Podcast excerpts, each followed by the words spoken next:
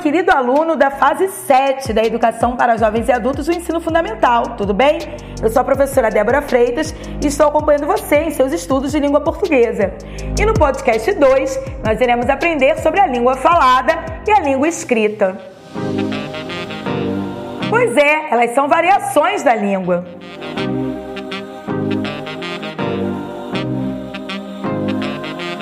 Não devemos confundir a língua é, falada com a língua escrita, pois são dois meios de comunicação distintos. A escrita representa o estágio posterior de uma língua. Já a língua falada é mais espontânea e abrange a comunicação linguística em toda a sua totalidade. Além disso, é acompanhada pelo tom de voz e algumas vezes por mímicas e por expressões é, da fisionomia, por expressões corporais.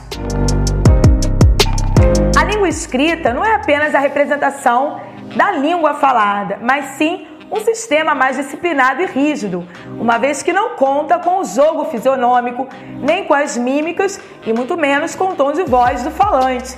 Então, cabe à escrita recorrer, por exemplo, aos sinais de pontuação e a outros recursos que amarrem bem as ideias do texto e levem o leitor ao entendimento do que o emissor quer transmitir. E no Brasil, todos falam a língua portuguesa, não é verdade?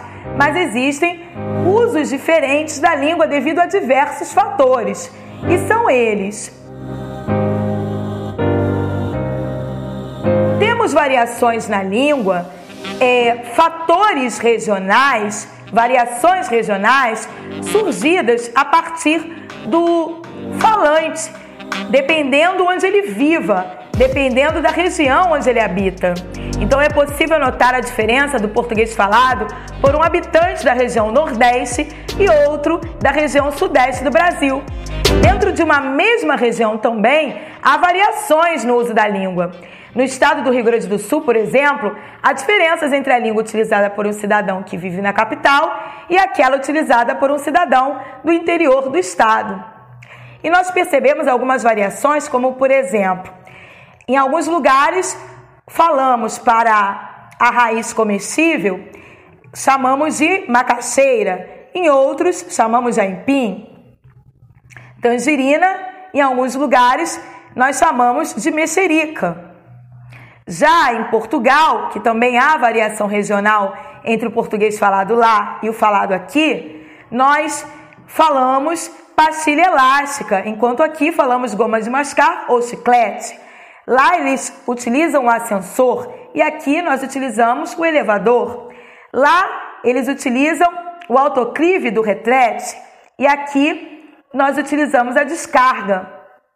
Lá eles falam miúdo, aqui garoto. Lá, popularmente, como gíria, eles falam pica e aqui injeção. Lá, eles usam o telemóvel, aqui o celular. Então, são muitas as variantes a partir da, da região. Já os fatores culturais, eles analisam o grau de escolarização e a formação cultural de um indivíduo. E tudo isso é fator que molda a língua, que colabora para os diferentes usos da língua. Uma pessoa escolarizada utiliza a língua de uma maneira diferente da pessoa que não teve acesso à escola. Mas é claro que ambos se comunicam, mas cada um ao seu modo. Um utilizando regras, formalidade e tendo mais domínio da norma culta da língua. Também há fatores contextuais.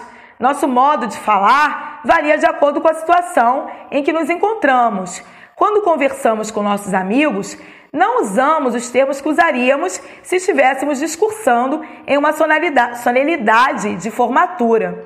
Então, neste caso, temos a variação situacional. Dependendo da situação, nos portamos e de determinada maneira, assim como nos preocupamos, por exemplo, com as nossas vestimentas.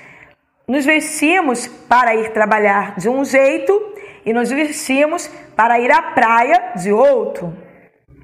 E quando analisamos a questão da escolaridade ou se um, um, grupo social é pertencente, por exemplo, aos surfistas, e temos outro grupo social que é pertencente aos roqueiros, e percebemos que eles falam de, uma, de modo diferente, nós estamos fazendo uma análise quanto às variações sociais.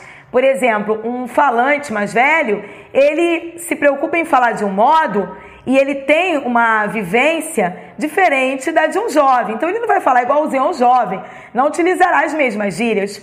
Tudo isso é abordado na variação social. Então já falamos da variação regional, da variação social e da variação situacional. Mas temos também é, mudanças na língua quanto aos fatores profissionais. Então, o exercício de algumas atividades requer o domínio de certas formas de língua, chamadas línguas técnicas, que utilizam jargões e gírias específicas. Jargão é gíria de uma determinada profissão. Então, são abundantes em termos específicos, essas formas têm uso praticamente restrito ao intercâmbio técnico de engenheiros, de químicos, de profissionais da área do direito, da informática, da área de saúde, de linguistas. Então, nós percebemos essa variação, por exemplo, quando lemos uma receita médica, onde há muitas vezes termos técnicos e não compreendemos. Já há fatores também fatores naturais. Então, nesse caso, o uso da língua pelos falantes sofre influência de fatores naturais, como a idade e o sexo. Uma criança não utiliza a língua da mesma maneira que um adulto. Daí falar-se em linguagem infantil e linguagem adulta. Também diz respeito à variação social.